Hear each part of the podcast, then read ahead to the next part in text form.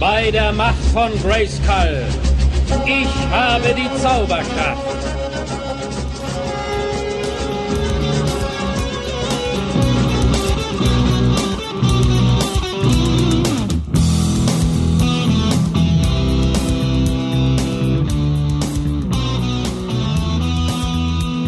Herzlich willkommen, liebe Masters-Fans. Ihr hört den Machtschädel Podcast.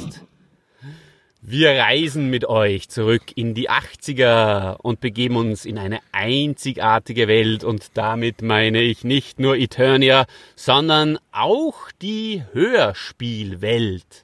Und diese Welt hat nicht nur mir Spaß gemacht, sondern meinen zwei Freunden und Podcast-Kollegen, dem Grisse und dem Dide. Ich grüße euch. Hallo, liebe Grüße aus Gurk im schönen Gurktal in Kärnten. Hallo. Ja, schöne Grüße zurück auch an dich, lieber Olle und lieber Chrisse. Ich grüße euch aus Salzburg. Ihr hört es schon, liebes Publikum. äh, Wir sind drei Freunde aus Österreich, die alle drei sehr, sehr lange schon Masters schauen, hören und sich für die ganze Thematik interessieren. Und spielen jetzt vor allem. mal. Spielen, Und spielen natürlich, vor allem. Alle. Sehr, Vergiss sehr das Wichtigste oft nicht. Und jetzt probieren wir es einmal mit einem Podcast. Ähm, Es hat ja noch gar keinen Podcast über die Hörspiele gegeben bis dato und ähm, jetzt übernehmen wir das so semi semi professionell würde ich mal sagen. Also wir haben keinen Anspruch auf äh, Vollständigkeit oder vollkommene Richtigkeit, aber wir werden unser Bestes geben und uns bemühen. Gleich mal tief stapeln Ja, am sagen- Anfang ist gut, alle. So bindet man die Leute. Genau. Und wir übernehmen das Ganze natürlich höchst professionell und machen da einen super Podcast für alle Masters-Fans da draußen und werden ganz in, in alten Zeiten schwelgen und die Masters wieder hochleben lassen. Ganz genau. Und vor allem das, das Wichtige dabei ist ja das, dass das der erste deutschsprachige, vollständige äh, Masters Hörspiel Podcast sein wird. Sollte man erwähnen an dieser Stelle. Auf jeden Fall. Also es wird 36 Folgen geben. Und äh, die erste Folge, die heute, die ihr heute hört, da wird es um Sternenstaub gehen. In der ersten Folge werden wir aber natürlich ein bisschen was äh, allgemein nur über die über die Masters Hörspiele äh, ein paar Worte verlieren. Ich glaube, das ist wichtig. Das muss dann äh, nicht bei jeder Folge mehr sein, aber ein bisschen einführen in die Welt der Europa-Hörspiele werden wir euch auf jeden Fall die Europa-Hörspiele, die uns ja schon sehr oft äh, ein kleines Augenzwinkern auch entlockt hat und ähm, da werden wir heute drüber sprechen. Aber man muss noch erwähnen, man muss noch erwähnen, dass ja diese Hörspiel-Reviews, die wir machen werden, ja nur eine Vorbereitung sind auf die hoffentlich 2021 kommende Netflix Master-Serie, die neue, auf die wir uns sehr freuen, wo wir dann vorgehabt haben oder noch immer vorhaben, dass die wir, also dass wir dann Folge für Folge äh, besprechen werden. Auf jeden Fall, da freue ich mich auch schon sehr drauf. Ein tolles Aufwärmen. Ja, unsere beiden Stimmen, dem Chrisse seine und meine, kennt man vielleicht eh schon. Ähm, der eine oder andere wird uns schon bei unserem äh, großen Hauptprojekt, möchte ich eigentlich fast sagen, äh, die rechte und die linke Hand des Podcasts gehört haben. Aber auch den Dide, der ist da ja immer wieder schleicht er sich ein mit dem einen oder anderen Special. Und lieber Dide, du warst der Chrisse und ich, wir sind ja mittlerweile Profis. Ähm, du musst dich natürlich jetzt da bei dem Hörspiel-Podcast erst einmal profilieren und dann werden wir mal schauen, ob wir die bei der Netflix-Serien-Review überhaupt wieder mit ins Boot holen. Ich muss mich zusammenreißen, du hast völlig recht, äh, alle. Und äh, ich muss dich nur korrigieren. Den Dide kennt man natürlich nicht von die linke und die rechte Hand des Podcasts. Insofern ist das jetzt eine, eine Premiere, mein erster Podcast. Das stimmt natürlich. Ähm, der Chrisse, ähm, der war ja sehr, sehr ähm, dahinter, dass dieses Projekt nicht so wie ich ursprünglich vorgeschlagen bei der Macht des Podcasts hast, sondern He-Mans Machtschädel. Chrisse, was, was steckt denn da eigentlich dahinter? Warum hast du unser Podcast He-Mans Machtschädel? Es steckt eigentlich gar nicht so viel dahinter. Ähm, es ist nur in der Vorbereitung, habe ich mich an die Masters-Folgen erinnert, die wir ungefähr vor einem Jahr aufgenommen haben, oder? Das war doch auch um die Weihnachtszeit.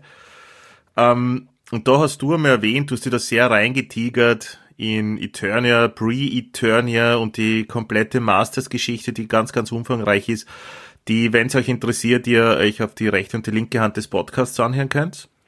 Folgennummer weiß ich jetzt nicht mehr, aber man kann sie ja durch die Titel durcharbeiten. Auf, mhm. auf www.derpodcast. Genau, auf www.derpodcast.at. Und da erwähnst du einmal einen riesigen Machtschädel. Und ich habe das beim Schneiden damals so witzig gefunden, dass ich mir dieses kleine Stückchen sogar ähm, rausexportiert habe. Und mir immer wieder zu meiner eigenen Belustigung anhöre. immer, immer nur? Ja, schon, manchmal höre ich rein, ja. Das ist natürlich, lieber Olle, lieber Chrisse, das ist ein super Titel, weil äh, es ist eh schon ein bisschen durchgekaut, so ähm, den Podcast so zu nennen, wie die Serie leicht abgefälscht. Und es geht ja in Wahrheit in, in Eternia, da steht mit Castle Grayskull dieser Machtschädel und um den geht's ja die, äh, die ganze Serie hindurch. Und äh, mir gefällt der, der Name des Podcasts wahnsinnig gut. Hiemens Machtschädel, das hat, hat alles, was man braucht. Ja, und He-Mans Machtschädel eben auch vor allem, äh, weil es kommt in dieser äh, Hörspielreihe, finde ich, besonders gut heraus, dass äh, auch aufgrund äh, des Egos des Sprechers, glaube ich, zumindest wirkt es auf mich persönlich so, wirkt der He-Man sehr oft auch arrogant und so richtiger Machtschädel und so ein bisschen Einknader, ähm, so, äh, einer, der von seiner Meinung nicht obersteigt, so. äh, Machtschädel, ja. Und von daher ja. passt es für mich Glaub, sogar doppelt. Olle, glaubst du. Bisschen narzisstisch, gell?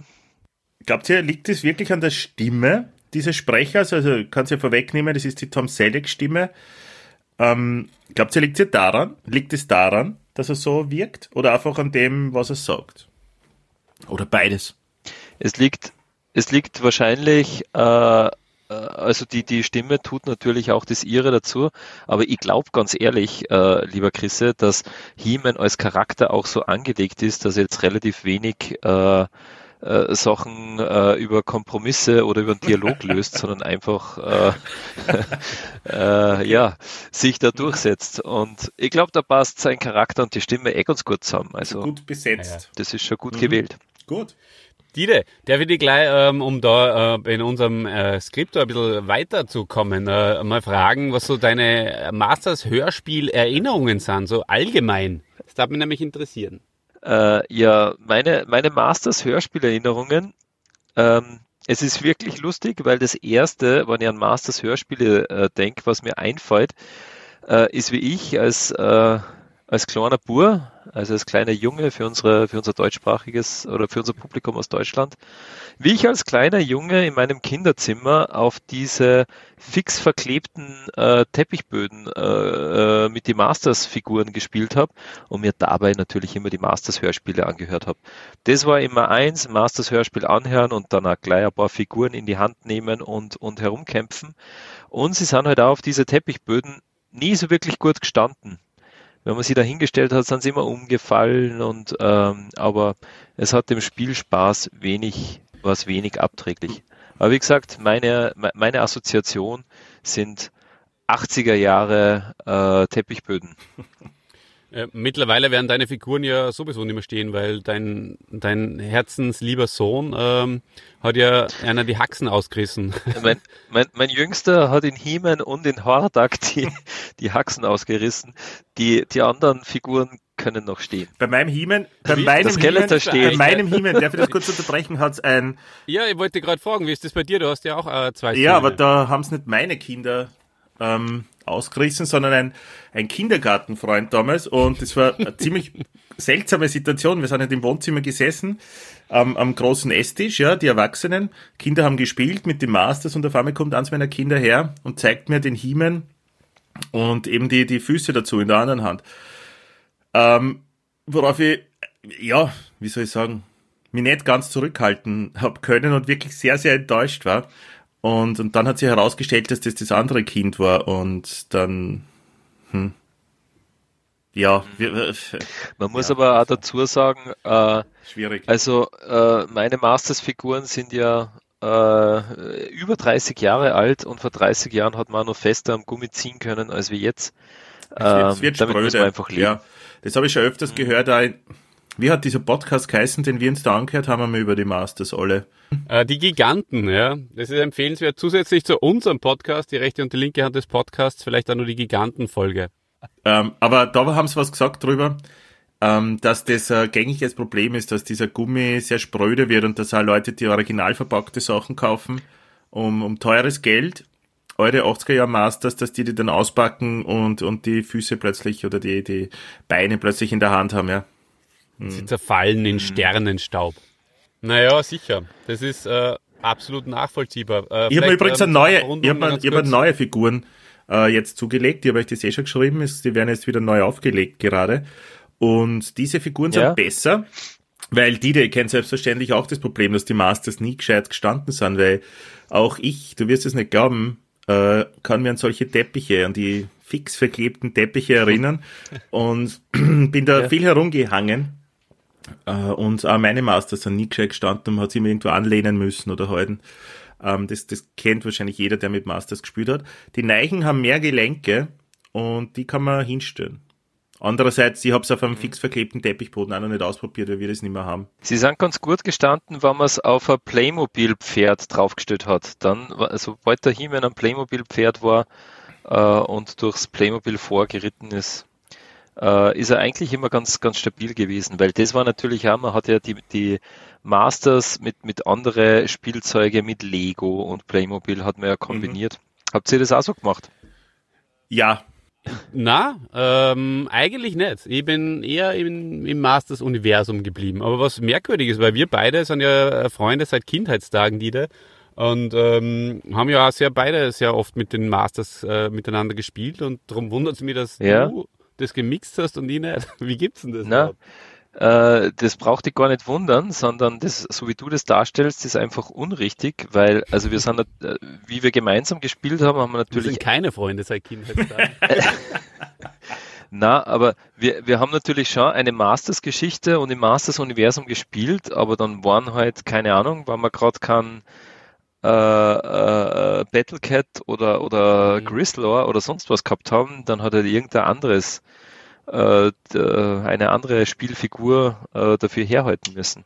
Das war schon so. Ja, richtig. Jetzt, wo du sagst, fällt's mir wieder ein. Und was, was mir auch noch Wunderschönes einfällt zu der ganzen äh, Masters-Thematik, bevor wir dann äh, uns äh, wieder auf die Hörspiele, oder das gehört jetzt eigentlich eh schon wieder zu die Hörspiele. Was mir nur einfällt ist, äh, was, was wir gemacht haben mit den Hörspielen, sind kleine Schnipsel aus den Folgensteinen. Da waren wir schon älter und äh, wir haben eine Zeit lang äh, die Folgen beschnitten, kann man so sagen, die lustigsten Ja. Szenen und zwar wirklich nur in äh, die lustigsten Sätze herausgeschnitten und äh, auf Wave abgespeichert oder WAV und dann unseren Windows-Computer damit äh, hochfahren lassen Kommt her, kommt her, das müsst ihr sehen. oder runterfahren lassen Und dann, gute Nacht. oder haben unseren Computer dann äh, bei den Fehlermeldungen damit ausgestattet. Was für ein Fehler. Ein ärgerlicher Fehler. Und ähm, ich habe dann, und das möchte ich an der Stelle jetzt auch nochmal für alle hinaus posaunen in die Welt, äh, habe das ja damals dann auf www.skeletor.at veröffentlicht. Und die gute Nachricht ist, www.skeletor.at ist reaktiviert worden, liebe Zuhörerinnen und Zuhörer. Es gibt es wieder und das freut mich persönlich sehr, sehr, sehr. Das ist Nostalgie pur. Und ihr könnt jetzt unseren Podcast in Zukunft auf www.skeletor.at herunterladen. Ist das was, Burschen? Ha?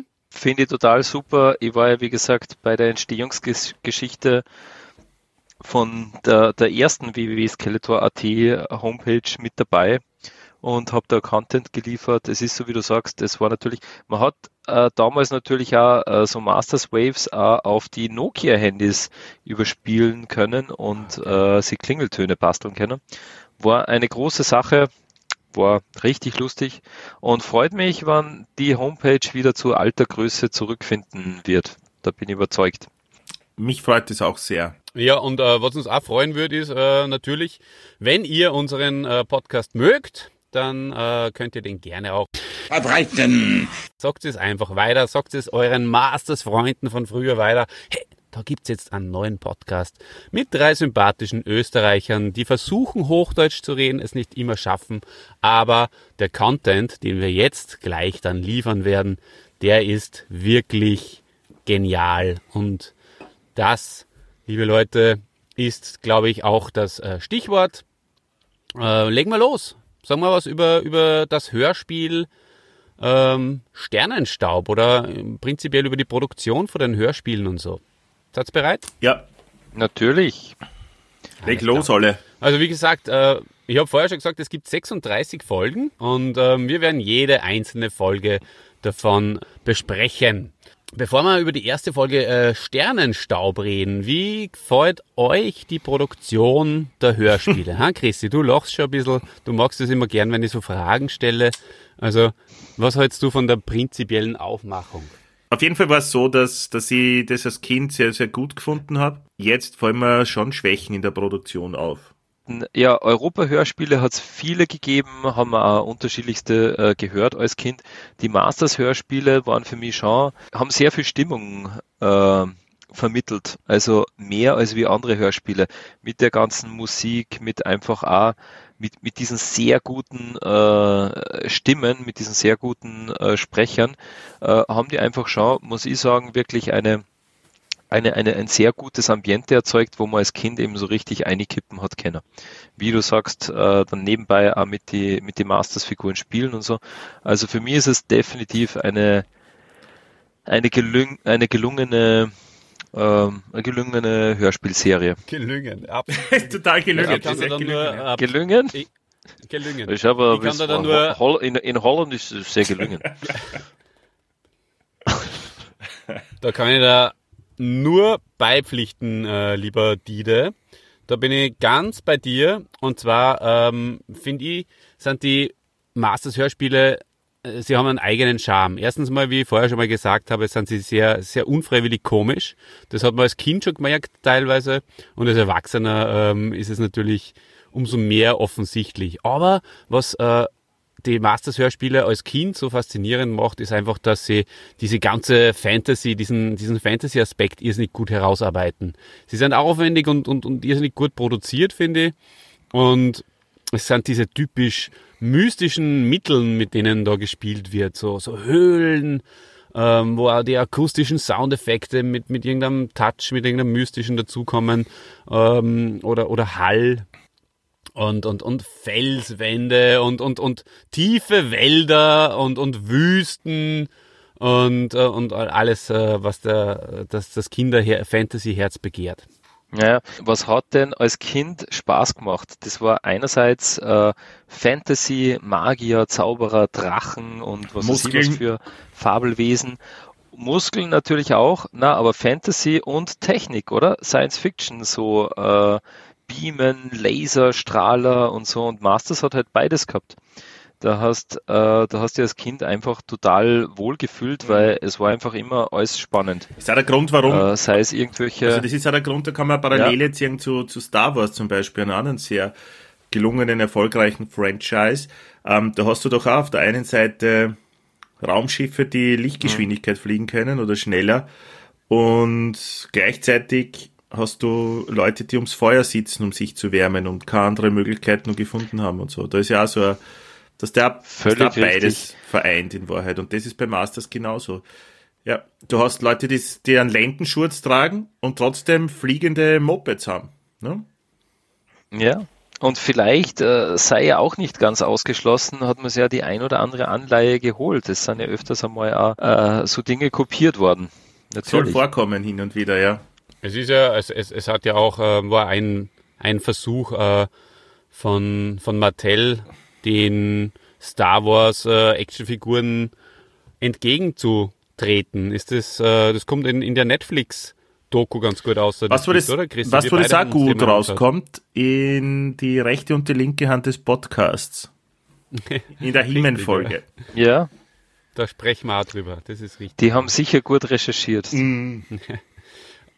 Wie, wie findet ihr beide äh, die Covers äh, und äh, vielleicht jetzt äh, in erster Linie da natürlich das Sternenstaub-Cover? Ähm, da steht das Skeletor in, in Siegespose mit dem äh, Schwert gegen Himmel gereckt, gegen äh, den Abendhimmel und der He-Man ähm, äh, ist da so in der äh, alle Muskeln angespannt und äh, möchte dem Skeletor irgendwie nur entgegen treten und mit ihm kämpfen. Ähm, ich glaube, das sind ähm, Szenen aus Comics, äh, also aus den Mini-Comics. Das ist vollkommen richtig, alle, ja. Ich muss allerdings dazu sagen, ich kenne Sternenstaub erst, also zuerst einmal ohne Cover. Ich habe zwei Figuren gehabt. Die ersten zwei, die ich gehabt habe, waren He-Man und Triklops und da war bei beiden diese gelbe Sternenstaub-Kassette dabei. Ohne Cover allerdings.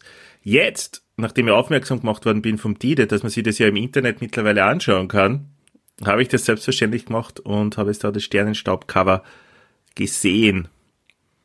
Und es schaut genauso aus, wie du es beschrieben hast, alle. Tatsache, ja. Ich habe ehrlich gesagt wirklich ähm, äh, wie ich mich zurückgeändert habe, äh, ich habe nur mal den, den Skeletor am Cover in Erinnerung gehabt. In He-Man eigentlich gar nicht so. Und es ist schon so, wie du sagst, eigentlich, der He-Man ist ja da irgendwie so, ja, Nebenfigur, schau, gell? Äh, er duckt sie so ein bisschen und versucht sie gegen den übermächtig erscheinenden Skeletor da zu verteidigen. Mhm.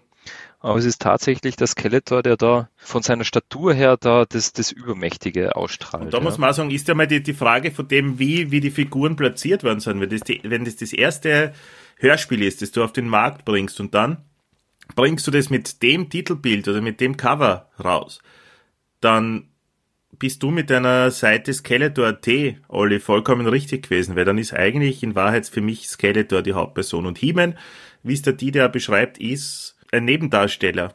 Und das hat mich sehr erstaunt, dass das die erste Folge war, weil da würde ihn He-Man präsentieren in Wahrheit. Vielleicht mit dem Man at Arms gemeinsam oder mit dem Orko. Na, eigentlich in He-Man allein nicht auf, auf, auf Battlecat sitzend oder sowas, ja.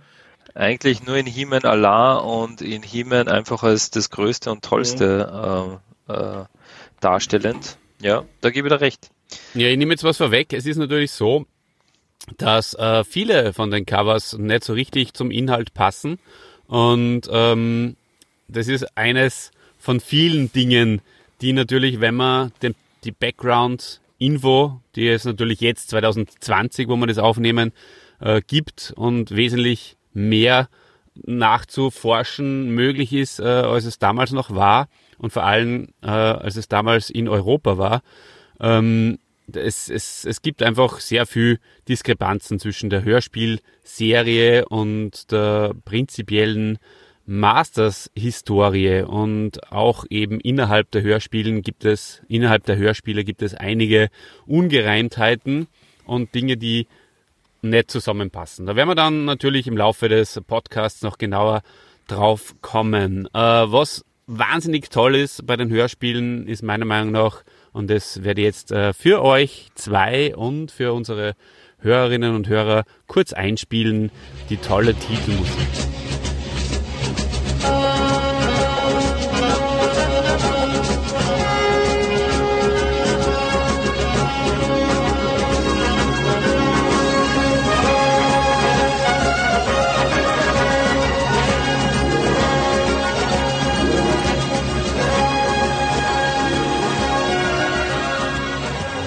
Zieht einen sofort in den Bann. Ähnlich wie unsere Titelmusik, die von unserem guten Freund aus Salzburg wieder für uns extra eingespielt worden ist. Der hat sich wieder Tage hingesetzt. Oh, unser Musikerfreund aus Salzburg. Schöne Grüße ja, ja. an der Stelle. Unser Musikerfreund aus Salzburg, liebe Grüße. Danke tausendmal, danke für deine Mühen. Hast wieder eine tolle Theme produziert bitte äh, für, für alle unsere restlichen Podcasts, die wir in Zukunft nur ähm, haben, auch weiter immer schön Musik machen. Ja, und vielleicht auch für Jingles oder so. Jinglemeister, Jinglemeister ist der Chrisse. Ja, das stimmt. Wie schaut es mit der Rollenbesetzung aus? Ähm, die Sprecher, ich finde ja? ja? fast jede Rolle ist da perfekt besetzt. Die geben den Figuren einfach das kleine Extra. Soll ich euch beide vielleicht ähm, ein bisschen was erzählen über die Sprecher? Das ist ja ein bisschen ein Steckenpferd von mir. Das wäre sehr schön, Olle, bitte. der Erzähler heißt Horst Neumann. Der ist geboren am 17. November 1925 in Dresden und lebt tatsächlich immer noch. Eine seiner langlebigsten und bekanntesten Rollen spielte er zwischen 1986 und 2010 als Schiffsarzt. Und zwar Dr. Horst Schröder von Das Traumschiff, äh, falls das der eine oder andere von euch da draußen gesehen hat. Aber er hat auch anderen Leuten seine Stimme geliehen. Und zwar Lex Barker, über den wir auch schon einen wahnsinnig tollen Podcast gemacht haben. Aber auch dem vor kurzem äh, verstor- verstorbenen Sean Connery und dem guten Leslie Nielsen, in dem er, äh, von dem wir im Undertaker Podcast kurz mal geredet haben, äh, von die rechte und die linke Hand des Podcasts. Hochkarätiger äh, Erzähler, oder? Das muss man schon sagen. Das war einfach einer von den Top-Synchronsprechern Ich glaube damals. ja. Durchaus. Ja. Und ich finde, dass der einfach perfekt durch diese Masters-Hörspiele leitet. Also der, der Ja, macht das mit einer. Ruhe, mit einer, mit einer Pointiertheit. Wunderbar. Das ist herrlich. Taugt mir sehr, sehr, sehr. Gerade Erzähler sind in viel anderen Hörspielen ja oft ein bisschen nervig und, und, und stören, finde ich, den Fluss. Und, und da, Ja. der leitet einfach wirklich toll von der einen Szene in die nächste.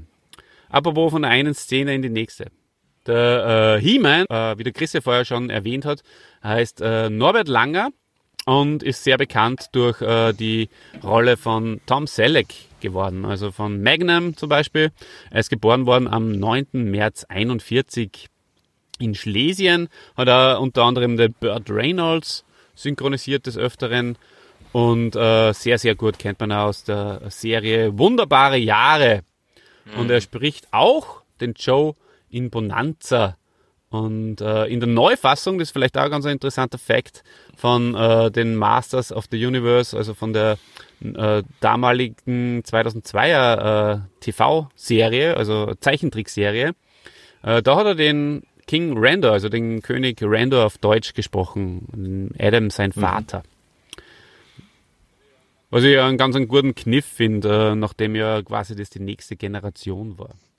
Ja, und was, was tatsächlich irgendwie äh, mich zumindest ein, ein bisschen verstört, weil, also es ist lustig, äh, aber es ist tatsächlich so, man hört in König Randor reden und ich als Kind der 80er Jahre assoziiere die Stimme ja als erstes mit He-Man äh, und erst dann mit, mit Magnum. Also das Mir ist es ist exakt so. gleich so gegangen. Ja. Für mich hat das eigentlich nicht, nicht gepasst. Für mich war es immer die wunderbare. Jahresstimme.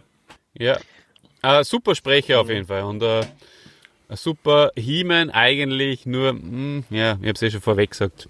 Persönlich ähm, bin ich dann das eine oder andere Mal von, von der Mischung aus Stimme und, und, und Skript von der Rolle ein bisschen genervt gewesen. Aber da kommen wir in die Szene, glaube ich, nur dazu. Genau. So, äh, ich hätte nur äh, vier wichtige Personen, die ja da bei Sternenstaub da vorkommen. Das eine ist der ähm, Gott, der Sprecher, der Peter Passetti alias Skeletor ähm, und der ist 1916 geboren in München und am 23. Mai 96 gestorben. Ist übrigens äh, der erste, der gestorben ist. Die beiden anderen leben noch. Und ja, also ich finde, den sollte man ja eigentlich als Held extra besprechen, den Peter Bassetti. Das ist ja einer, der, der für unseren anderen Podcast, für unseren hellen Podcast auf www.derpodcast.at äh, ein eigenes Thema wäre. Äh, Peter Passetti, großartig, äh, fällt mir ein. Wir haben ja bei dem ersten äh, www Skeletor.at Projekt haben wir ja liebevoll äh, Peter Passetti äh, genannt, weil wie wir da eben so, so kurze Sequenzen ausgeschnitten haben, die wir dann veröffentlicht haben im, im, im Internet, das haben wir draufgekommen, dass der einfach so viele gewaltige Späße gemacht hat. Ja, aber er hat nicht nur in Skeletor, den Herrn der Unterwelt, äh, die einzig wahre Stimme geliehen, sondern auch äh, anderen Größen, wie zum Beispiel dem Gary Cooper oder dem Humphrey Bogart. Und ähm, vielen äh, damals äh, jugendlichen Hörern wird er auch als Alfred Hitchcock vielleicht noch bekannt sein von äh, die drei Fragezeichen. So ist auch der Erzähler. Den Beastman spricht der Christian Chrisse Rode. Chris Rhodey. Der ist geboren äh, am 20. Juli 1936 und ist gestorben äh, erst 2018 im Februar. Und den kennt man in erster Linie als Skeletor vom Realfilm 1987. das war mir persönlich nimmer im, in Erinnerung, dass der Frank Langella die Beastman-Stimme hat. Äh, könnt ihr euch hier an das noch erinnern? Na, aber das äh, geht mir sowieso so. Also ich hätte niemals den Peter Passetti erkannt beim Gary Cooper oder beim Humphrey Bogart. Das ist einfach auch schwer, äh, Synchronsprecher zu, zu äh, erkennen außerhalb von ihrer Rolle. Also äh, klarerweise nicht immer, aber der Peter Passetti hat halt den Skeletor schon sehr schurkenhaft angelegt, wenn er dann an einen guten wie den Gary Cooper synchronisiert, da redet er ja ganz anders. Ich glaube, dass er die Chance genutzt hat, wirklich einmal crazy Sachen abzuliefern. Die ist, Ja, den Gary Cooper Film Späße. synchronisierst sowieso nicht machen kannst, ja. Ja, genau. Und Beim Gary Cooper Film, äh, also den Hollywood-Film möchte ich sehen, wo der Gary Cooper dann sagt, ja, die Honigbomben. Oh, ich habe es vergessen. Ja, wär, Du weißt es also schon. Super. Die legendäre Beastman-Szene aus äh, der Kerker Skeletors. Da freue ich mich jetzt schon drauf. aber heute geht es ja um Sternenstaub, oder?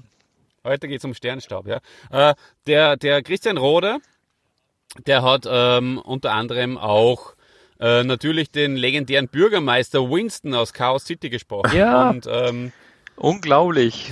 Tatsache. Ja, ja. Ja, und, und ein Skandal ist natürlich folgendes. Ähm, der Christian Rode spricht nicht durchgehend den Beastman, sondern ab Folge äh, 20, glaube ähm, spricht ihn jemand anders. Also, das ist ja wohl die absolute Frechheit. Da kann ich mich überhaupt nicht damit abfinden. Lieber Olle, da werde ich mich dann in der Folge 20, genauso wie du, mächtig aufregen. Aber in der Folge 1 haben wir Gott sei Dank nur einen Christian Rode als Beastman. Lass uns war in einmal der Folge 19 das Dämonenpferd ein Farewell auf dem, auf dem Christian Rode unbedingt, zelebrieren. genau. Der Jürgen Thormann ist der Ram-Man und in dieser Folge auch der Sodak. Der ist 1928 geboren, lebt auch noch, spricht unter anderem, äh, und daher kennt, da kennt man ihn auch sehr gut, den Michael Caine. Und äh, ich persönlich habe Erinnerungen zum Beispiel an Gilmore Girls, äh, wenn ihr die Stimme hört. Das ist da also der Großvater von der, von der Rory. Und in Peter O'Toole spricht er. Und äh, wichtig, und der letzte ist das jetzt auch von diesem Blog, der wichtig, äh, ganz wichtige Stimme natürlich Andreas van der Meden oder Andreas von der Meden. Das war sie äh, in den 30 Jahren, wo ich den äh, Sprecher kenne, immer noch nicht.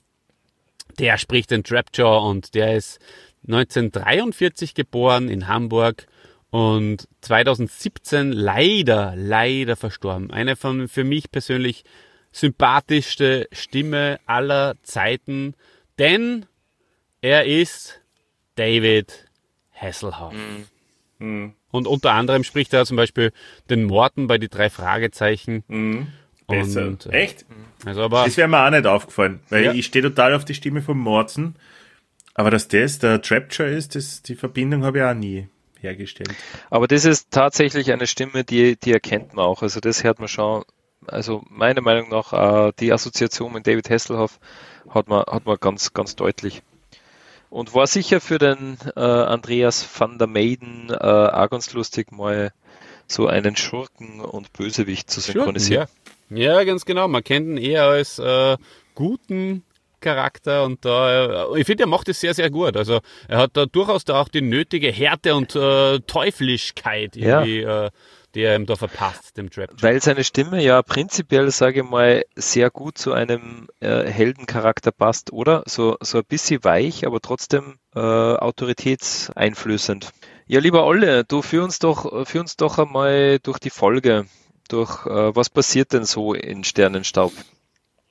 Ja, das wollte ich eigentlich fast an euch weitergeben, äh, den kurzen, den kurzen Inhalt. Also wirklich nur äh, in ein paar Sätze, damit sie unsere Hörer, die vielleicht die Folge nicht kennen, weil ihr habt meine Stimme jetzt schon lang genug gehört. Dide, erzähl mal, um was es geht. Also die erste Folge Sternenstaub, ähm, die da geht's einfach darum, dass das Skeletor in einer Höhle, wo der Man at Arms und der Orko drinnen sind, äh, auf einmal einen wahnsinnig wertvollen Stoff des Universums, diesen, diesen Sternenstaub, stiehlt, dadurch noch mächtiger wird, äh, was äh, der Held äh, von Eternia He-Man nicht zulassen kann. Darum macht er sie dann auch auf diesen Sternenstaub äh, zurückzugewinnen von Skeletor. Ähm, und wird dabei sozusagen in, geht in eine Falle, stürzt in eine Schlucht, rettet sich aber dann in eine Höhle. Und in dieser Höhle kämpft er dann gegen sämtliche Schergen Skeletors und schafft es dann tatsächlich sein Zauberschwert, das ihm das Skeletor gestohlen hat, äh, zurückzugewinnen.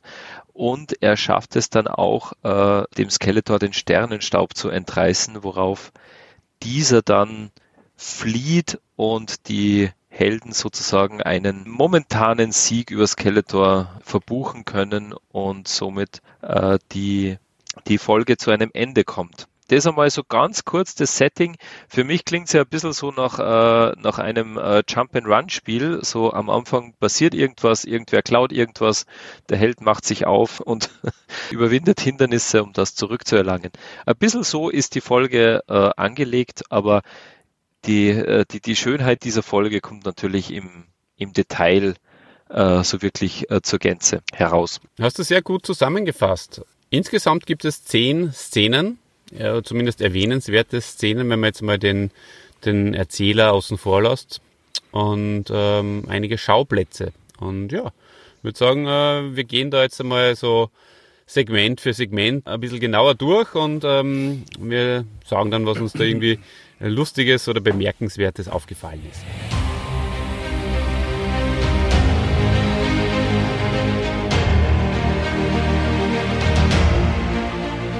Ja, in der ersten Szene, da befinden wir uns in einer Höhle, wie du schon richtig gesagt hast. Und ähm, der Christian hat ja vorher gesagt, die Masters of the Universe und auf Eternia, ähm, da hat man sich, ähm, um sich zu wärmen, ans Feuer gesetzt und äh, genau um das geht es auch in der ersten Szene. Also der, äh, der Tila ist sehr, sehr kalt und der Orko hat Mitleid mit ihr und ähm, möchte ihr helfen und äh, möchte dafür einen Zauber anwenden und äh, möchte ihr eine Decke herbeizaubern und er sagt dann, glaube ich, glaube der Zauberspruch ist, wenn man, ich kann mich sogar erinnern, Decke weich und heimlich, komm herab und wärme mich. Also natürlich zuvor O Orko aus dem Zauberland.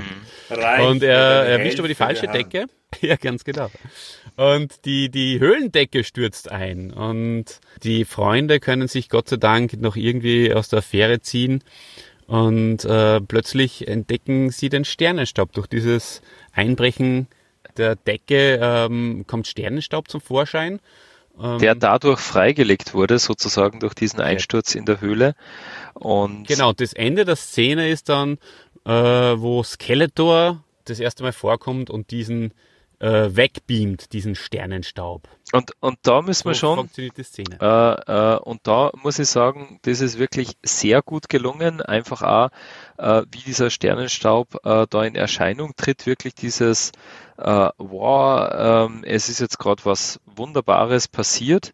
Äh, sie waren alle ganz baff, weil das Kostbarste des Universums, Sternenstaub. Dann dieser Auftritt vom Skeletor, diese mächtige Stimme von Peter Passetti.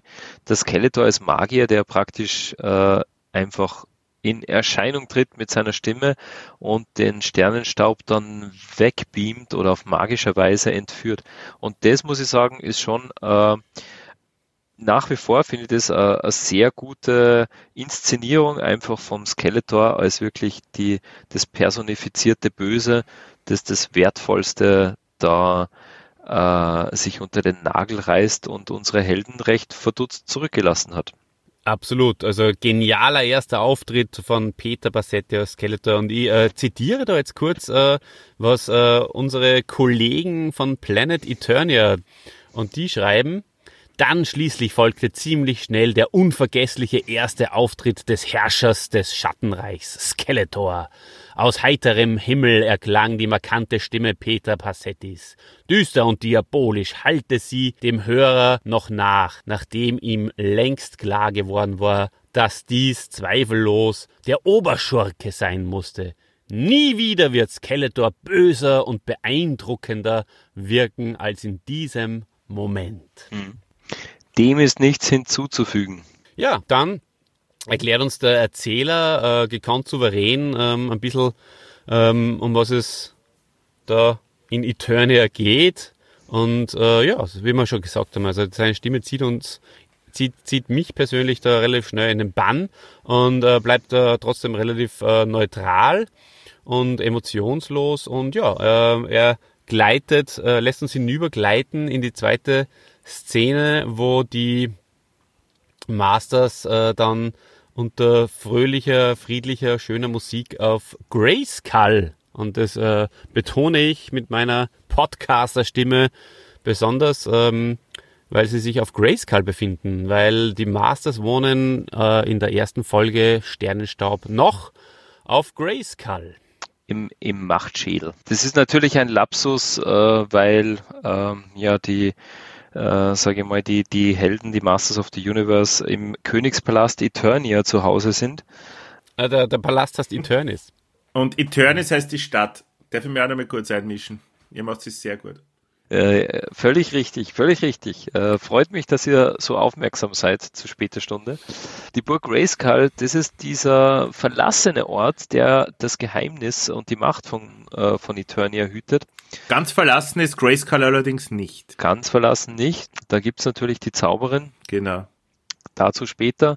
Aber ja, das ist natürlich, äh, wie wir nur merken werden, bei dieser ersten Hörspielfolge, da haben sie, die haben sie wahrscheinlich, wie man so schön sagt, äh, aus dem Ärmel geschüttelt und haben da ähm, die Script-Schreiber auch nicht allzu viel recherchiert, äh, wie das denn bei den Masters genau läuft. Aber trotzdem, als Kind Mhm. ist einem mir das egal. Ich finde, dass die Szene trotzdem mal einem die Helden ganz gut näher bringt. Und da äh, ist natürlich auch mal der erste Auftritt von Prince Adam. Lieber, lieber Olle, was sagst denn du da dazu? Wie ist der in Erscheinung getreten? Der Prince Adam chillt, ähm, während dann Orko und Man at Arms und äh, Tila ganz aufgeregt äh, zu ihm kommen und ihm erzählen, was da los ist. Und äh, die Tila verlässt das Set äh, und äh, ähm, die weiß ja nicht, dass äh, der Adam zu He-Man wird, wenn er das Schwert zückt. Und äh, Orko und Man at Arms sagen ihm natürlich, hey, Lieber Adam, lieber He-Man, du musst uns jetzt aus der Situation helfen. Der Skeletor hat jetzt den Sternenstaub, den größten Schatz des Universums. Ähm, so kann es nicht weitergehen. Mach was, verwandel dich sofort.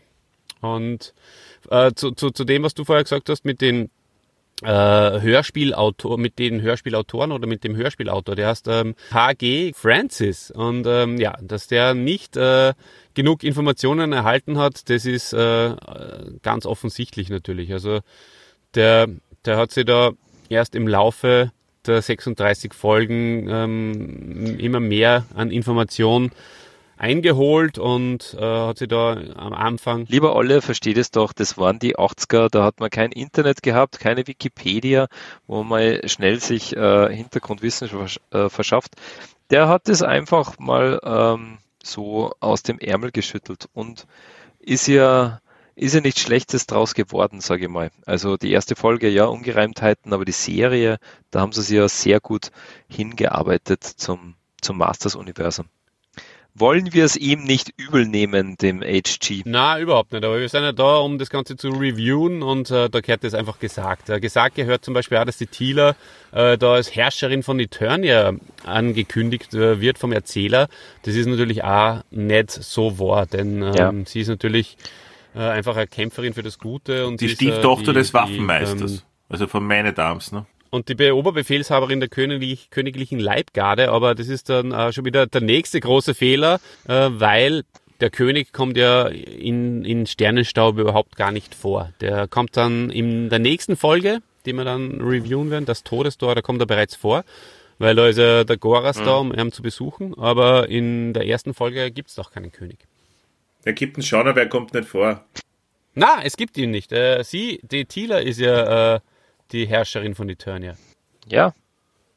Aber schau, es, es ist ja jetzt auch nicht das Schlechteste, wenn man das jetzt vergleicht mit Game of Thrones, wo man sie in den ersten vier Folgen einmal äh, 500 verschiedene äh, Per- Personen und Persönlichkeiten merken muss, die alle irgendwie vorkommen. Das passt schon. Die wichtigsten Personen äh, waren da mal vorgestellt in der ersten Folge. Ähm, also ich, ich sehe es ihnen nach. Ich würde da jetzt Ja, bist du um einiges großzügiger als der Olle, Tide. Also, der Olle, der, der, der Ja, kann darüber natürlich. nicht wirklich hinwegsehen. Über diese Fehler. Gib dir einen Ruck, Olle, komm. Gib dir einen Ruck. Es liegt ja daran, dass ich mich mit dieser Folge natürlich gut beschäftigt habe und ähm, beim nächsten, bei der nächsten Folge vielleicht dann eh schon nicht mehr so viel. Ähm, ja, auf jeden Fall sehr lustig habe ich gefunden in dieser Szene, dass äh, dann, dass dann hast, Tila, warum bist du so erregt? Auf das, hinauf, dass sie von, von, von der Höhle da so aufgeregt daherkommen. Und das passiert da immer wieder, dass die Tila ähm, ein bisschen ins, ins, ins Sexuelle hinein interpretiert werden kann, sage ich jetzt einmal so. Oh, Hiemen ist ein Mann. Äh, wir sind auf Burg Drachenstein, äh, den meisten besser bekannt äh, unter dem Namen Snake Mountain. Und Skeletor und äh, Beastman sind die Protagonisten. Und der Beastman schlägt mit seiner Peitsche nach Krähen. Finde ich gleich mal einen wunderschönen Einstieg. Und ähm, fragt den Skeletor, was er so vorhat. Und äh, der Skeletor sagt, er will jetzt He-Man das Schwert wegbeamen. Ja, Mhm. Also, was mir aufgefallen ist, Das war der ein Plan. Schöner Übergang da wieder von, von, von der guten Melodie und von, von der guten Atmosphäre in diese, in diesen, in diese Musik Mhm. der Bösen. Dieses Dum, Dum, Dum, Dum, Dum. Oder, habe ich das gut noch? Kannst du es nur mehr machen, bitte? Dann. Ganz, ganz gut. War, war schon so schön, es geht, glaube ich, nicht mehr Ja, Meister. Ja. Ne, nicht so gut wie ein 80er Jahr Synthesizer, aber auch nicht so schlecht. Na, du hast völlig recht, lieber Olle. Ähm, äh, guter Übergang natürlich. Das ist ja bei diesen Masters-Hörspiele generell so, dass einfach ähm, die Musik sehr gut eingesetzt wird und äh, natürlich äh, immer äh, auch das Intro zu einer Szene ist, beziehungsweise einen Wechsel von, äh, von, von gut nach böse immer, immer musikalisch untermalt. Super ist wirklich ähm, der, der Beastman, wie er mit dieser, mit dieser Peitsche nach den Krähen schlagt und diese äh, echt irrsinnig guten Soundeffekte herüberkommen, was ja bei allen Masters-Folgen so ist. Hast du am Anfang kurz gesagt, einfach immer sehr, wie soll ich sagen, sehr, man hat sich als Kind da wirklich sehr gut hineinversetzen können. Also ich habe da wirklich die, die, die Krähen äh, Was vor dir äh, gesehen. Ja. äh, davonfliegen hören. Richtig. Ja, Ja, es war ein wunderschönes. Zusammenspiel und äh, es wird gleich mal klar, der eine ist der Herr und der andere ist der Sklave. Also ähm, wunder auch das. wunderschön inszeniert. Vierte Szene ist dann, ähm, die Guten machen sich auf den Weg in den immer grünenden Wald. Der He-Man, der Gringer, der Man-at-Arms und der Orko äh, sind auf dem Weg zu Skeletors Versteck und äh, plötzlich äh, kommt ein Drache in diese Szene und es gibt einen Kampf und soweit ich mich erinnere, da wird in diesem Kampf das Zauberschwert weggebeamt und der Skeletor, äh, der He-Man muss ihn mit den Fäusten irgendwie bearbeiten, oder? Also, habe ich das noch richtig in Erinnerung? ja. Du hast äh, völlig richtig. Äh, es ist es ist ja da schon weggebeamt worden und der He-Man. Äh, also eigentlich äh, muss der Battlecat gegen den Drachen kämpfen, weil der He-Man ja waffenlos ist. Aber der He-Man, äh, mutig wie er ist, stürzt sich mit blanken Fäusten äh, auch in den Kampf. Mutiger Ist- bringt natürlich auch, also als macht auf Kinder unglaublichen Eindruck, ja, mit, mit, mit blanken Fäusten gegen einen Drachen. Echt super. Ja, mir ist aufgefallen, äh, dass der Skeletor dann sagt, ähm, er will, dass er den Drachen besiegt, weil dann, dann stürzen sie in die bodenlose Schlucht. Was zum Geier hat das mit dem zu tun, dass er den Drachen besiegt? Wie gibt's das? Habt ihr da eine Erklärung? Ja, das fragt eh einer seiner Schergen. Ähm, aber das, das kommt ja dann in der nächsten Szene dann oder in der übernächsten kommt es dann gleich einmal. Also der Himen besiegte diesen Drachen und sie machen sie äh, weiter auf den Weg und der Skeletor ist zufrieden darüber, weil er hat ja den Himen weitere Fallen in den Weg gelegt. Ja, aber er besiegt den, das wird direkt angesprochen, er besiegt den Drachen und der Skeletor sagt, er hofft, dass er den Drachen besiegt, denn dann stürzen sie in die Schlucht. Und genau das passiert dann auch. Also sie stürzen in diese Schlucht, äh, wobei in der nächsten Szene eben ist das, also bevor sie in die bodenlose Schlucht, also die nächste Szene ist da, das Schwert kommt bei den Bösen an, weil das ist ja dorthin gebeamt worden. Und der Skeletor steckt das Schwert in eine Zeitkammer. Wie kann ich mir so eine Zeitkammer vorstellen? Hm? Ja, ich glaube, das ist so ein, so, ein, so wie ein Safe, Wie- nur wo die Zeit Ja. ist. Wie, wie immer, wie immer du dir die vorstellen willst, lieber Olle. Also als, als Kind hast du das nur geschafft. Ähm, ja. mit blühender Fantasie, dass man sich halt einfach eine Zeitkammer, eine Zeittresor vorstellt. Ja? Da, Fantasie ist weg. Ja? Ja, ich weiß nicht, für mich, ob, vielleicht hilft dir das, für mich ist das so eine Art Tresor, ja, wo die Zeit darin gefangen ist. So stelle ich mir das irgendwie vor. Das Schwert, das Schwert ist einfach durch ein Skeletor in Raum und Zeit eingeschlossen worden und ohne den richtigen Zugriffsschlüssel, der auch sehr im Wagen bleibt, war das Schwert einfach für die Guten verloren. Das Schwert war in der Zeitkammer. Auf jeden Fall in der nächsten Szene, äh, wo sie ihm dann äh, in, stürzen sie in, in die, die bodenlose Schlucht, denn sie haben den Drachen besiegt und ähm, der Orko, ähm, der ja schweben kann, für alle, die, äh, die in, in der Masters-Geschichte nicht so drinnen sind, der Orko stürzt dann natürlich nicht rein und äh, möchte den Helden helfen und beamen kann er auch und er beamt sich nach Castle Grayskull und bevor ähm, wir in die Szene in Castle Grayskull mm. kommen, ähm, also er könnte sich ja auch nach Eternis ja, das oder damals noch nicht gewusst, dass es gibt. Ne? Aber in der ersten das war, Folge... Sagen, das, das wollte ich vorher schon einmal erwähnen. Für mich als Kind war es auch immer so, dass wir Castle Grayskull, da waren die Guten drinnen. Also wir haben das nicht äh, verlassen gespielt. Ja. Das war ja eigentlich immer besetzt. Aber wie wir schon festgestellt haben, äh, Chrisse, warst du äh, auch als Kind noch nicht so der Experte.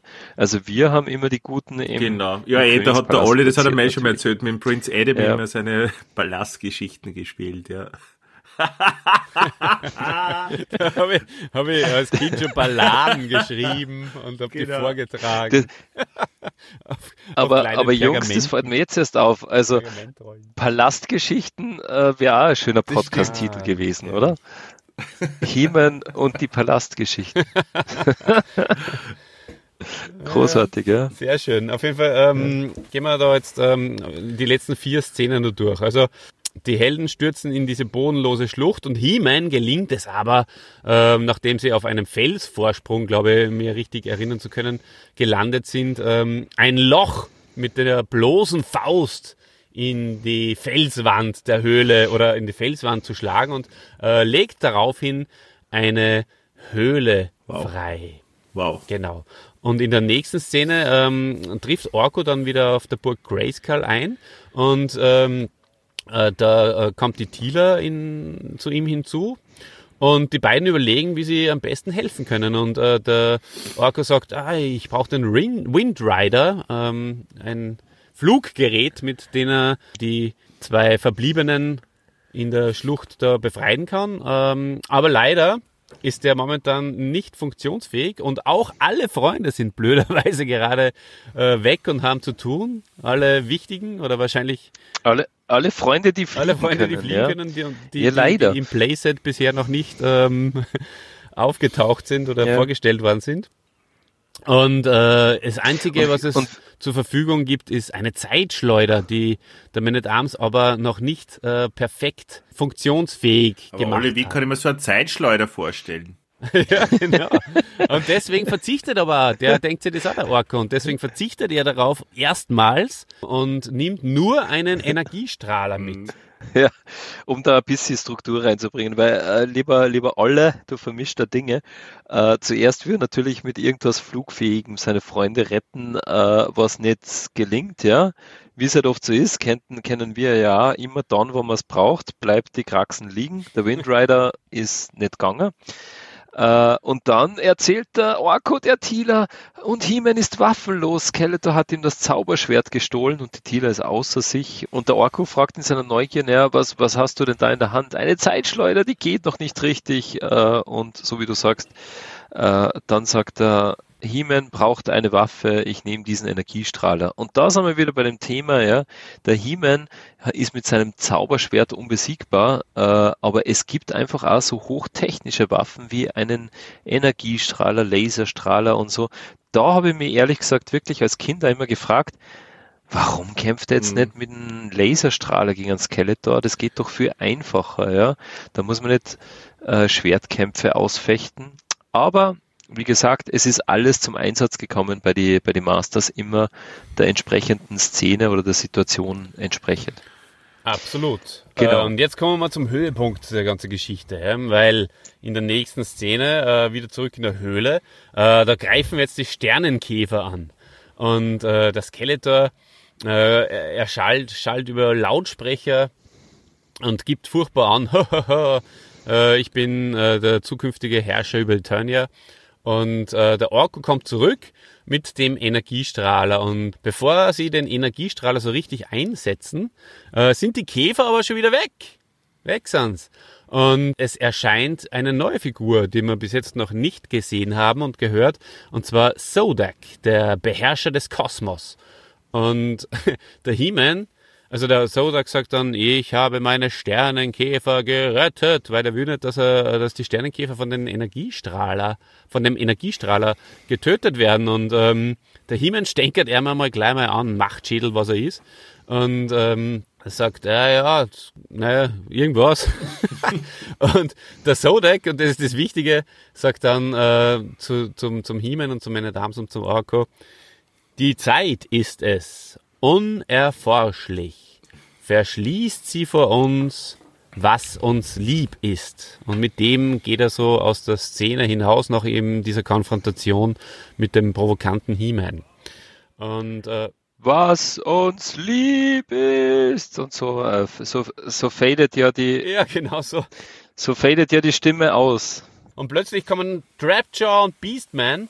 Ähm, die, die, die haben aber natürlich überhaupt keine Chance. Und äh, He-Man prügelt sie in den Zeittresor. Stimmt das? Ja, ich, ich wollte ich wollt vorher nur darauf eingehen, dass eben da der Sodak als Meister des Kosmos äh, in Erscheinung getreten ist, also eine weitere wichtige Figur, die immer wieder mal auftritt, äh, immer geheimnisvoll, immer nicht so genau, was hat er vor, was, äh, wie ist sein Spiel sozusagen. Und du hast recht, äh, lieber Olle, äh, der He-Man tritt natürlich äh, als Held von Eternia, könnte man trotzdem auch äh, ein bisschen Respekt äh, sich erwarten vor dem, dem Meister des Kosmos. Hat er aber nicht. Er sagt wirklich so, naja, Sodek, lass uns jetzt in Ruhe, wir haben da Wichtigeres zu tun, wir müssen gegen einen Skeletor kämpfen. Und das zeigt schon ein bisschen das, was du am Anfang gesagt hast, so der He-Man ist, ist so ein äh, narzisstischer Machtschädel, aber das verzeihen wir ihm, weil wir ihn natürlich schätzen als Held von Eternia und lieben, möchte ich sagen. Absolut. Zum Sodak haben wir ja ähm, einiges noch geredet, im, die rechte und die linke Hand des Podcasts ähm, in, der, in der Folge, dass er der Cosmic Enforcer ist und dass er eigentlich nur tut, was er für richtig hält und dass das auch wichtig ist, um die kosmische Macht im Gleichgewicht zu halten. Und ähm, das ist eigentlich ganz gut gemacht worden. Und äh, ja, der Skeletor kommt äh, in die Szene und verrät dann He-Man, dass er das Schwert im Tresor hat und ähm, schnippt den Energiestrahler einfach weg und äh, He-Man prügelt Skeletor in den Zeittresor und zwar mit ordentlicher Kletsche. So wie bei Bud Spencer und Terence Hill in einer Höchstform. Genau. Es kommen die Skeletor mit seinen Schergen und äh, der He-Man schafft es tatsächlich, äh, was eigentlich nicht so ganz klar ist, warum der Zeittresor auf einmal in, in der Höhle ist, oder? Also den hat der Skeletor sozusagen mitgenommen, weil er war ja vorher auf der Burg Drachenstein. Ist das Habe so? ich bis jetzt eigentlich noch nicht so bedacht, Mhm. aber stimmt, ja, richtig. Also, ja. Ja, eig eigentlich schon. Ist, ist auch wieder sowas, wo sie wahrscheinlich auch die, äh, die, die Skriptschreiber nicht so viel Gedanken drüber gemacht haben. Jedenfalls, so wie du sagst, ähm, äh, der Skeletor ist von He-Man in diesen Zeittresor befördert worden und äh, was, was war dann? Jetzt kommen wir mal dann war wahrscheinlich großer. Szene, eine Vorle also in die letzte relevante Szene. Ähm, und zwar äh, Man at Arms und Orko feiern sehr ausgelassen, He-Man allerdings nicht. Und ähm, dann kommen Ma- Man at Arms und Orko irgendwann im Laufe der Zeit drauf, was ist los mit dem He-Man? Der, der ist so, so äh, traurig und äh, so, so Gedanken verloren. Und der He-Man sagt dann, naja, das Schwert ist nur im, Tro- im Tresor. Ähm, warum feiert ihr das schon? Und ähm, der Orko holt dann letztendlich doch noch die Zeitschleuder vom, vom, von Castle Grayskull und von der Tila. Äh, und da gibt's diese schöne Szene, wo der Man at Arms inzwischen die Zeit, äh, dieses Zeitfeld, diesen, diesen Tresor untersucht und, und sagt eben, ich verstehe es nicht. äh, es ist da und ist irgendwie auch wieder nicht da und so. Da kommt er mal ein bisschen, äh, ein bisschen dämlich vor. Ja, das ist, wenn es um Zeit geht. Es ist da, nicht, anders kannst du es ja Ja. nicht beschreiben, oder? So beschreibst Zeit. Du hast eh, ja, eh, vielleicht bin ich da wieder zu, zu kritisch mit unserem Arms, mit unserem lieben Waffenmeister. Naja, ähm, Orko kommt zurück. Ähm, sie befrei also der erste Versuch geht äh, leider schief. Sie befreien mit der Zeitsteuer den Skeletor aus dem äh, Zeittresor heraus. Die bösen äh, Trapjaw und Beastman kommen zurück und werden aber natürlich auch sofort wieder in die Flucht geschlagen. Da wird es ziemlich gerusht, muss ich ganz ehrlich sagen. Und ähm, dann der zweite? Versuch, Gott sei Dank. Also ja, es geht relativ schnell alles ähm, von einer, ähm, von einer, von einem Segment ins, ins nächste. Und ähm, der zweite Versuch geht Gott sei Dank gut. Das Zauberschwert wird befreit und die Guten verfolgen die Bösen nur. Da gibt's noch eine Geschichte mit einem brennenden Dorn und mit Geistervögel und ja. He-Man zerschlägt mit seinem Zauberschwert die, die Maschine und sie explodiert, was mir auch sehr taugt. Ähm, und die Höhle bricht natürlich sicher, sofort wieder zusammen und die Guten können gerade, aber wirklich ums, wisst ihr was, ums, um, um ein Haar, Aha. Äh, noch flüchten Ja. und glauben überheblicherweise, muss ich auch wieder dazu sagen, dass das Böse für alle Zeiten besiegt ist und ähm, übrig bleibt äh, letztendlich nur ein Ei und zwar ein Geistervogelei. Ja, warte mal. Und Äh, die Szene ist noch nicht ganz aus. Die letzte Si- Si- Situation ist dann, wie der Beastman den Skeletor letztendlich doch überraschenderweise noch aus den Trümmern befreit. Und der Skeletor, unser Peter Passetti schreit, ich lebe, ich lebe. Und zwar genau mit so überschlagener Stimme, wie sie jetzt auch gerade gemacht. Und was ist mit ha ha ha ha ha? Danke, Christian. Ja, weil er sich ja da so drüber freut, dass er, äh, dass er halt doch nicht tot ist, sondern weiterhin Voll. der Meister des Bösen sein kann auf, äh, auf Eternia. Ist äh, äh, wieder mal großartig von Peter Passetti, worauf ich aber hinaus will, ist einfach, ähm, äh, was du vorher gesagt hast, den ersten Scheinsieg, den sie davongetragen haben. Wir haben den Skeletor eingesperrt im Zeittresor. Und wo man dann auch halt äh, als, als kleiner Bursche mitgekriegt hat, naja, was sie so als erstes als Sieg anfühlt, ist oft gar nicht einmal einer, weil der He-Man, schlau wie er ist, sagt, ja, es gibt aber immer noch Beastmen und Triklops, mächtige Kämpfer, und gegen die soll ich ohne das Zauberschwert antreten? Und wo er halt den anderen Masters, die, die da naiv sagen, ja, Skeletor ist, ist äh, besiegt und weggesperrt, wo der He-Man dann sagt, ja, aber der Käse Der ist noch nicht ist gegessen. Noch nicht gelutscht, ja. Und wie ist halt der Teufel? ja, genau. Entschuldigung, Dide, äh, es ist Und- nicht Treeclops, ja. sondern es ist Trapjaw, weil Treeclops kommt erst äh, in der nächsten Folge das erste Mal vor. Ja, du hast recht, du hast recht. Macht Ja. Genau, aber äh, auch das transportieren sie gut. Man hat, man hat gleich mal mitbekommen, äh, als, als Hörperson von diesem Hörspiel, okay, nicht immer ist äh, der, der erste Sieg oder so auch schon das Ende vom Lied. War, war gut gelöst. Christi, kannst du dich an die letzte Szene auch noch erinnern, mit, der, mit dem großartigen Geistervogel-Gag vom Orko? Äh, peinlich muss das gewesen zwar? sein. Man kann die Szene aber aussparen. Das ist halt, da folgen halt diese Hörspiele auch dem Schema F. Ähm, zum Schluss muss entweder, entweder gibt es eine Moral von der Geschichte oder es oder? passiert meistens halt dann auch noch irgendwas Lustiges. Ja, genau. Ja, am Schluss ist diese, Und der Orko ähm, kommt mit diesem Ei da daher und äh, macht einen Zauberspruch und ja, erzähl es nicht. Wirklich. Das schreckt äh, vielleicht Hörer ab. Aber es ist vielleicht gut für Kinder, die einschlafen Ja. wollen, damit es dann nur irgendwie lustig und schön wird zum Schluss, oder? ja. Ja. Ist vielleicht ein, äh, ein gewisser Cliffhanger, den wir da jetzt auch Mm. noch offen lassen für diejenigen, die die Folge nicht Die, kennen. die hören sich die Folge einfach an kennen. auf YouTube, kann man das eh machen. Na, oder du, du kommentierst den, den, den Geistervogel-Gag, äh, den schlechten, äh, als Kommentar zur, zur Folge. So machen wir das. Dein Fazit zur Folge, lieber Olle. Sorry, wir haben da jetzt, glaube ich, schon sehr viel in der Folge schon eh vorweggenommen. Es gibt einige äh, Ver Verwirrungen, äh, was die Handlung betrifft.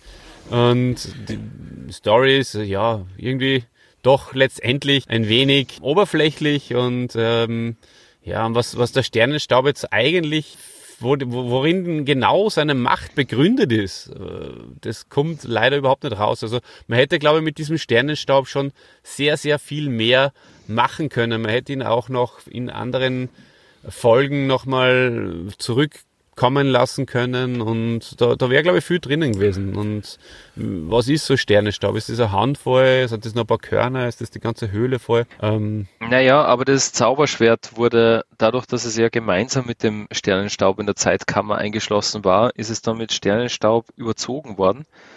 Und ja. äh, das wird in der Folge schon auch noch äh, bemerkt von, von den Masters und wahrscheinlich ist es dadurch noch mächtiger geworden. Also aber ja, ich gebe da recht, äh, das wird nie aufgelöst. Warum ist der Sternenstaub überhaupt so, so toll und so begehrenswert? Aber ja, äh, lieber Olle, wir haben da im Vorfeld äh, äh, auch schon ein bisschen drüber diskutiert. Äh, na, wir haben da einfach konträre Meinungen. Also ich sehe da gerne ab von den, von den Schwächen in, in der Story, weil einfach meiner Meinung nach bei Sternenstaub was super gut gelungen ist, äh, einfach diese für für für Kinder einfach diese Stimmung zu transportieren, wie das Skeletor auftritt, wie die Guten dann ins Spiel kommen und so weiter.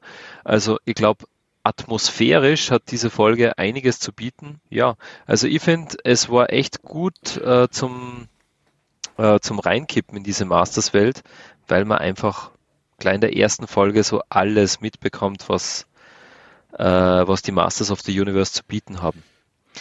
Und dafür verzeihe ich Ihnen gerne gewisse, sage ich mal ja, Ungereimtheiten in der Story. Dann sage ich danke fürs Zuhören und ich freue mich auf die nächsten Folgen. Ähm, und ja, mich persönlich ähm, würde jetzt nur noch eins interessieren. Und zwar äh, stelle ich diese Frage an euch beide. Und zwar, ähm, wenn ihr jetzt die, die Möglichkeit hat, hättet auszuwählen, ähm, wofür würdet ihr beide euch äh, entscheiden?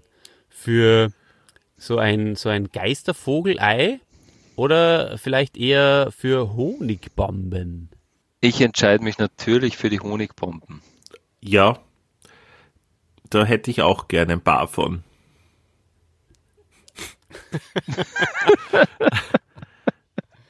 genau. Okay. Passt. Ja, dann bleiben mir die letzten Worte, lieber Olli. Äh, und da da richte ich mich an, an unser Publikum und sage zu euch allen da draußen, Eternia wird nicht untergehen und wenn doch, dann hören Sie es von uns bei Siemens Machtschädel.